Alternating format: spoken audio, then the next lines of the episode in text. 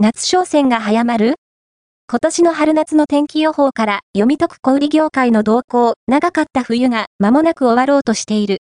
ここから季節は春、夏へと移り変わっていくわけだが、今年の春夏の気温は平年と比べて高いのか、それとも低いのか。